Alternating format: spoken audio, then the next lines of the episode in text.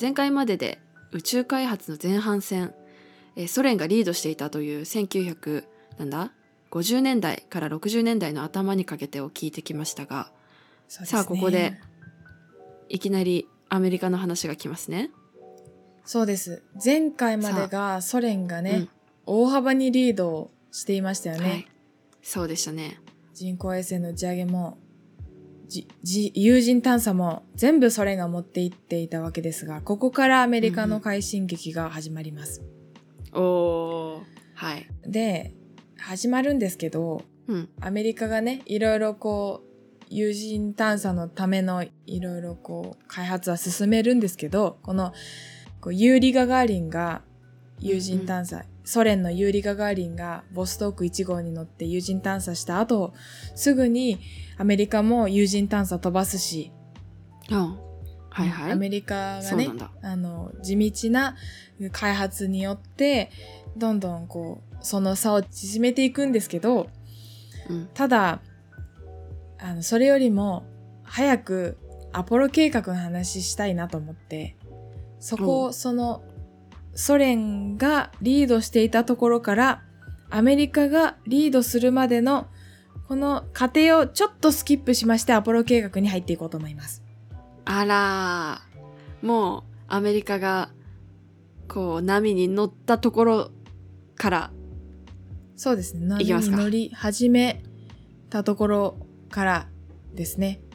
うんまあでも前半戦もすごいあれですもんね4ヶ月後にスプートニク1号の4ヶ月後に人工衛星飛ばしてたりとかまあいきこうなんていうの接戦ではありましたもんねそうだね。ずっと接戦だったもんね。いいかんいい線いってたからうん。アメリカがちょっと前に出るきっかけにでもなったのかわからないがアポロ計画話を聞いていきましょうはい。今回私、えっ、と、ツイッター、インスタグラムにも、うんと、レジュメ上げると思いますが、ほうはい上げます。はい、上げます。上げると思上いげまましす。ょうじゃなくて、上げます。 で、そこのレジュメを見ていただくとわかるんですけども、5W1H を意識して、今回はお話ししていこうと思います。はい、かしこまりました。5W11 懐かしい響き。はいはい。い、つ、誰が、何を、なぜ、どのように調べた計画なのか、素晴らしいですね。まずアポロ計画、いつ頃の話なのかというと、1966年から72年まではい。の計画です。 6年間。うんうんうん。そう。短くない短いのかこれって。あ、えあ、そっか。はやぶさとかってもう十何年とかそういう単位だったっけ まあそうだね。はやぶさ事故ったからね。あ、事故ったから事な。故ったからうん帰ってくるまでにすごい時間かかったんだけど、うんえっ、と、まあその、なぜこの短くないって言ったかっていうと、うん。こうアポロ何号まであると思うえ、有名なのアポロ10何号だアポロ11 ?1 号。号かうん。有名なのは11号。うんってことは11号まではあるんだよね。うん。えでももうちょっとある13とかあるんじゃないあるあるある。13はある。あるまだある、うん17 17。17まで。え嘘当たっ本た すごいじゃアないじポゃなロい計画は1号からへー17号まであります。はあ知らなかったうん。それ17、17のロケットと、まあその、まあ、アポロ計画の中には有人探査のものも有人探査じゃないものもあるんだけど、まあ最初、うんうん冒頭は有人探査じゃない計画なんですけど、あそうなんだうんうん、それにしてもこの6年間に半年に1回は上げてんのよそういうことかそうだね6年間にえ1号2号って17ロケットの数だよねうんってことは半年っていうか1年に3回上げてるよねうん3回かそうだねだいたいうんやばいな3回上げて るね1年に3回なんだ私が1年で銭湯に行く回数ぐらい だそう なんだそれぐらいの頻度だな。うん銭湯は行かないかもあんまります銭湯行かないなえそのペースで週に私が三銭湯行くペースでロケット打ち上げてんのうん。私が帰省する回数だな、3回。1年に3回。いやわかるわかるそうんなもんそんなもん確かに17個も上げてるのに6年は短いねで、アポロ計画がスタートしたのがちょうどケネディ大統領の時です。うーん、まあ、誰がやったかといこのアポロ計画誰がやったかといえば NASA だし、何を調べたかといったら月です。はいはいフーとワットが今明かされました次は、目的。はいなぜ月探査なのか、まあ、なぜアポロ計画をやったのかという目的について話します。はいこれはまあアメリカのトップダウンで上からケネディ大統領からゴーサインが出ましてうんうんアメリカ月へ行くっていう月行くぞっていうねなんか甲子園行くぞみたいな感じの目標が立てられまして、はい。え、あのさ、このアポロ計画の前まではさ、えっとうん前回の話とかは人工衛星の打ち上げとかとりあえず宇宙に行くが目標だったじゃん。そ そこからえっと月に行こうってなるのはこのアポロ計画が初めてなの。うそうですねそうなんだ。じゃあうんここで今まで地区予選で一緒とか思ってたこううんチーム2つのチームがの中でアメリカが「俺らは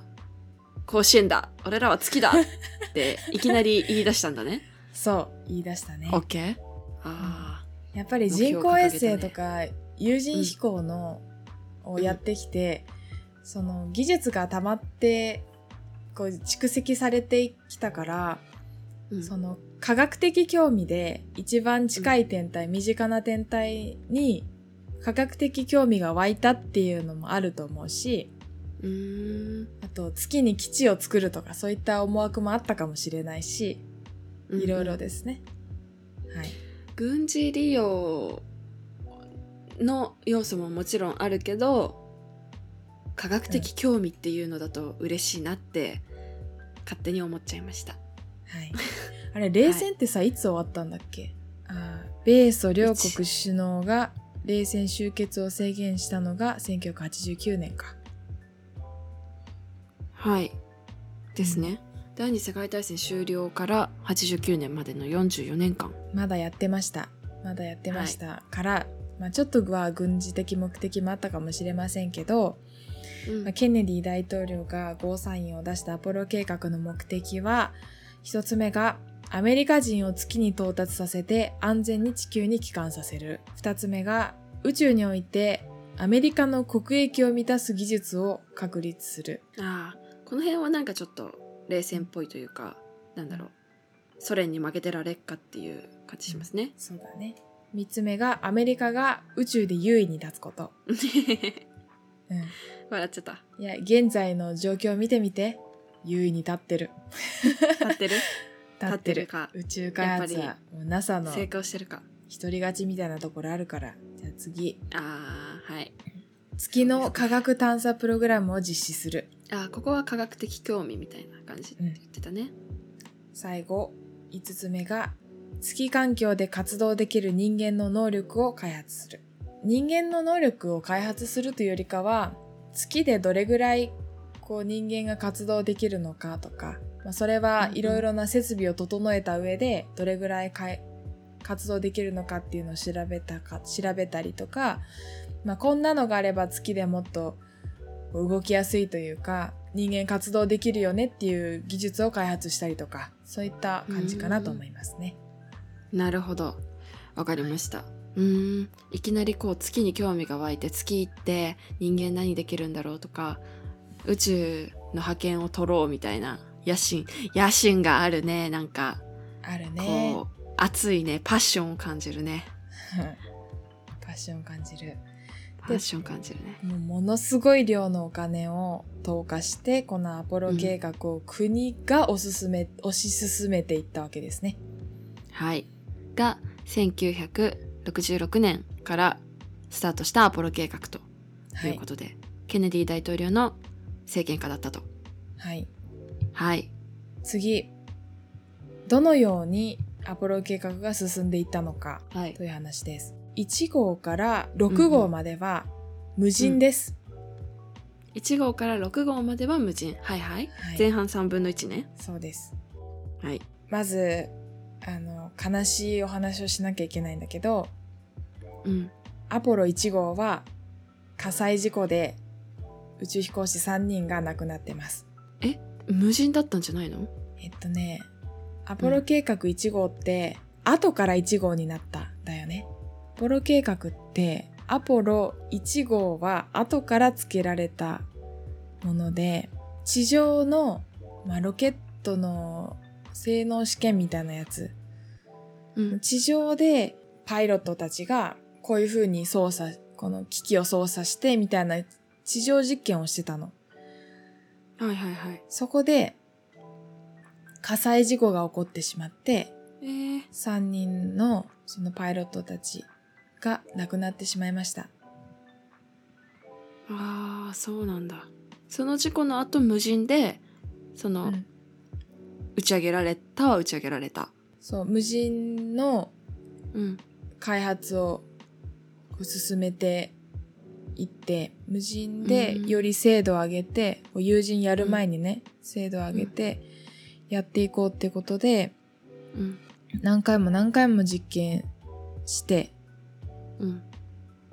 いきますい。やぜひそうしていただきたいこの、まあ、アポロ1号で3人亡くなったことでアメリカ内ではいややめた方がいいんじゃないかみたいな声も出ますが、うんうんはい、それでも推し進めていくわけですね。うーんで6回の、まあ、6号までの無人テスト飛行を終えて、えー7号から17号までが有人飛行となっていてアポロ7号と9号が地球周回軌道を飛行する実験を行います。はい地球の周りをはい、回る実験ですね、テストはいはいはいでうんうん8号と10号が月の軌道を周回する試験を行います。ほうえっと7号で地球の周回軌道を回るうん8号で、まあ、月まで行くんだよねもちろん。つでそう月の周りを回る実験して、で9号でもう一回地球の周り回って10号でもう一回月の周り回ったと。そうです。はいはい。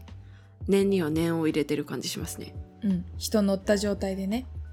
あ人乗った状態でそうだね。そんで初めてその月軌道を周回テストした8号は宇宙からの地球の姿をこう世界で初めて撮影してこう地球に持って帰ってきます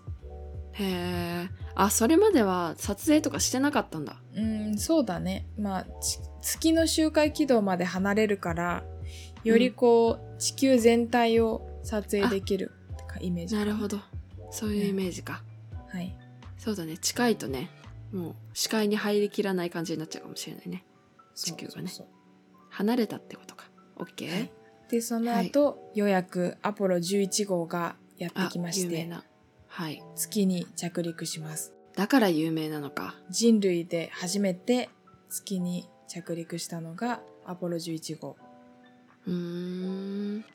1969年の7月20日静かの海っていうところに着陸します月にそういうところがあるんですね、そうまあ海だからあのまあ、うん、うんなんていうのあの黒い物質があるところ、はいはいはいはいうん、やりましたねここまででに初めて着陸したそう着陸しうーんたのがニール・アームストロング船長です、うん聞いたことあるよねこれは一人の人間にとってはち小さな一歩だが人類にとっては大きな飛躍だと言ったのが有名ですね、有名ですねなるほど6回まで無人でテストをしてうんで7回8回9回10回と地球の周り回ってみたり月まで行って回ってみたりとかいろいろ実験をしてあ友人の状態でね実験してようやく着陸したと11号が、その後12号は嵐の太陽というところに太陽か、嵐の太陽というところにまあ大きい大きい海の部分だねはい、でということ着ですね陸してでその後13号はえー月まで行けません事故があ起こりそうなんまですすかうんへえ酸素タンクが爆発してミッション中止になりますが、アポロ13って映画知ってる知らない映画になったんだアポロ13そう。アポロ13っていう映画があって、うんこれ本当に私大好きな映画なんだけど、へえこの酸素タンクが爆発して、もう月行けないってなってから地球に戻ってくるまでの映画です。うん戻るのも大変だったのそう、めちゃめちゃ大変だった。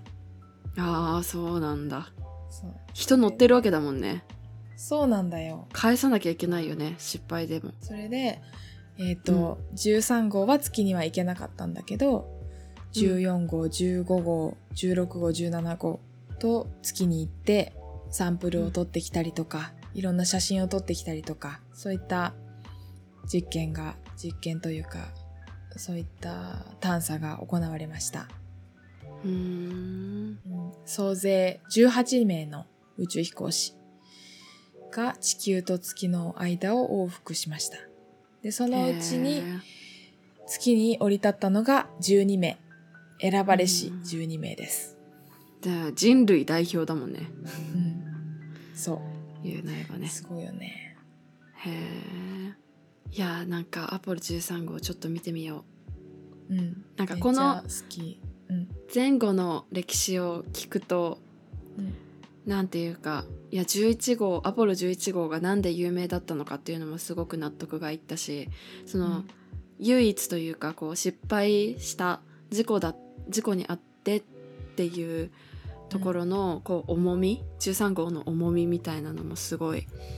感じますね13号の映画ちょっと気になりますね。はい。というところでアポロ計画の全体像を見てきましたが、あ、じゃあ最後にアポロロ計画で得られた成果を少しだけ軽く紹介します。はいはいはいうん、アポロ計画では、まあ、そういった、まあ、無人テスト飛行とか地球周回軌道もあったり月周回軌道もあったりとかあとは有人探査直接人間が月に降り立ってサンプル採取するなどのじ、えー、と探査を行いましたでそれで、えー、と宇宙船という、まあ、宇宙から月に放えー降り注いでいる、まあ、地球にも降り注いでいるんだけどコズミックレイですね宇宙船とか宇宙船の線はラインでした。はいはいとか船じゃなかった。はい。うん、とか太陽風太陽から飛んでくるプラズマを検出したりとか、あとは月を月の重さを測定したり、へえ。えー、と地熱月の地下からあるかも地下からこう上に登ってきてるかもしれない地熱を測定したり月の地震を測定したり、地あ震とは、うん、月で地震が起こってるかどうかを測定したりとか。ああそういうことか。はいはいはい。あと、月の岩石とか土壌を人間が直接持ってき、持って帰ってくるっていうのをやったんですけど、その量がなんと 386.9kg。うおーびっくりした。ものすごい量の月の石結を構持ってきた持ねっ。てきましたね。へえ。そんなにそんなにいる？うんなんかなんだっけはやぶさの時かなにこう人類が少しずつこうこの使っていっても全部で何グラうムあればいいみたいな話してたじゃん。うん、 386キログラムだもんね。そう。大丈夫だねどんだけ使ってもなくならないねきっとうん。めちゃめちゃ持って帰ってきました。ねなんか、はい 3g1500 円とかで売られてないか心配だねそうだね。 NASA のお土産屋さんみたいなところで NASA の資金がやばくなったら売られるんじゃないかとえ、月の石って持さってきまし、売ってないっけえ売ってんのもうすでに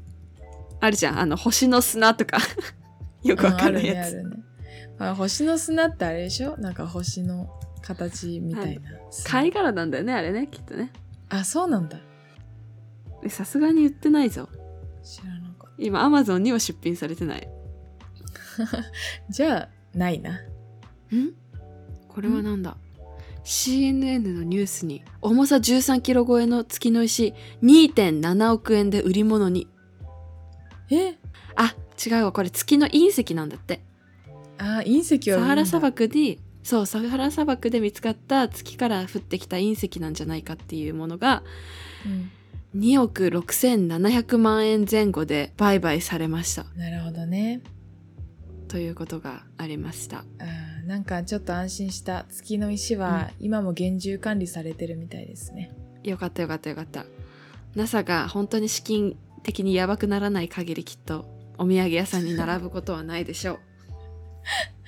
っていうかまああれよねあの放射線とかも多分やばいかもしんないじゃんそうあ責任取れないから安全面がな確かうにん確かに、そういうことはあるか絶対売りに出ないわ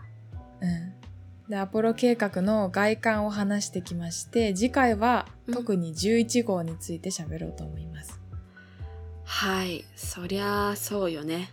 うん11号を詳しく聞いていきましょうめちゃめちゃ気になる